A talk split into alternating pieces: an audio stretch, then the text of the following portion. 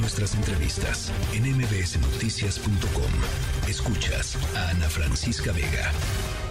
Está en la línea Raimundo Ramos, presidente del Comité de Derechos Humanos de Nuevo Laredo, y comentaba Raimundo hace eh, antes del corte, pues que ustedes han documentado, no lo sé, cuatro o cinco casos como los que se presentaron ayer en Nuevo Laredo, Tamaulipas, en este video, eh, eh, tan solo en, en los últimos tiempos, Raimundo.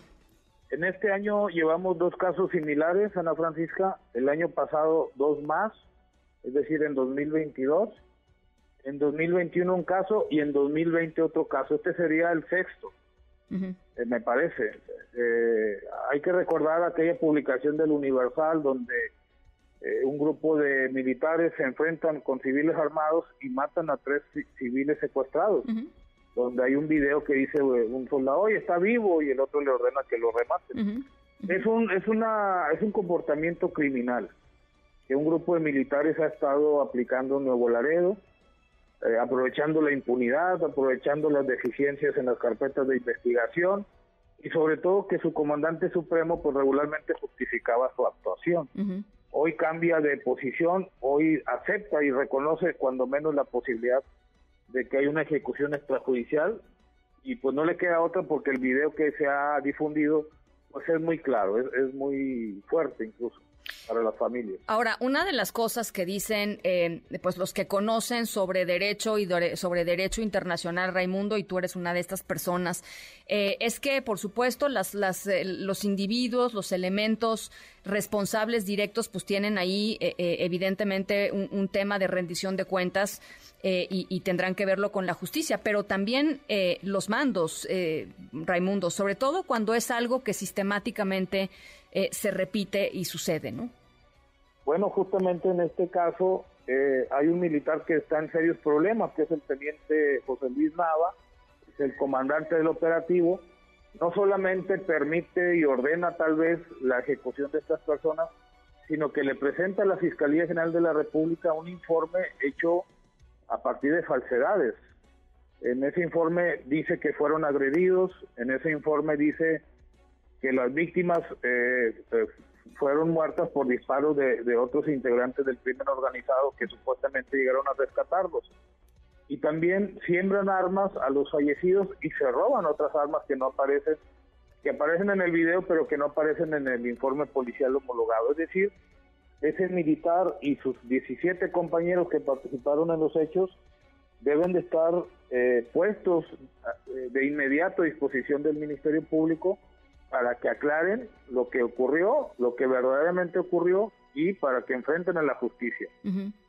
Ahora, eh, una de las cosas que más llaman la atención con respecto a Nuevo Laredo, eh, y, me gustaría pues conocer tu, tu hipótesis, eh, Raimundo, tiene que ver con lo, lo, lo dispar, digamos, que es el índice de letalidad en Nuevo Laredo versus el índice de letalidad del ejército mexicano en otros lugares. Es decir, la cantidad de eh, personas que terminan siendo eh, em, pues muertas, terminan... Sí, 99 a 1. Exactamente. Con respecto... 99 a 1, aquí no hay arrestos, disculpe Ahí está. la interrumpa. Ahí está. La interrumpa. No hay arrestos, hay ejecuciones, pero también son cifras que les agradan a las fuerzas militares porque según ellos son criminales eh, de los cuales no deben de, andar sueltos en la ciudad. Es decir, ellos asumen la responsabilidad del Ministerio Público y de juez, de juez de vida incluso. Ya.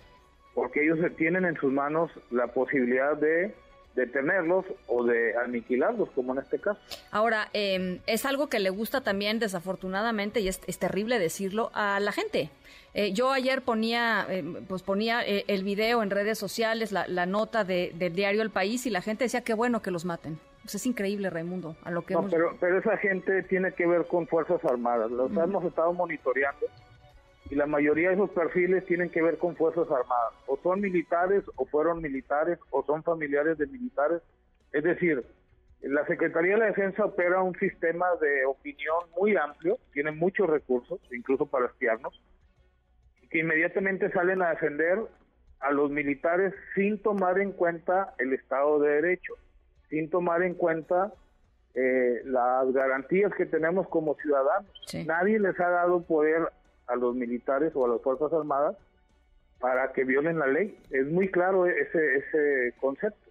¿Te parece, Raimundo, que dada la declaración del presidente López Obrador de esta mañana, eh, digamos, e, el reconocimiento, tú dices frente a lo evidente, pues, pero aún así podrían tener otros datos, este, frente a lo evidente, el reconocimiento de, de, que pudo haber existido un ajusticiamiento, eh, ¿abre alguna esperanza?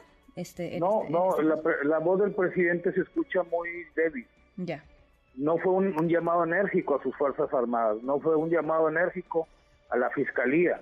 Fue un llamado, fue más bien un reconocimiento de error.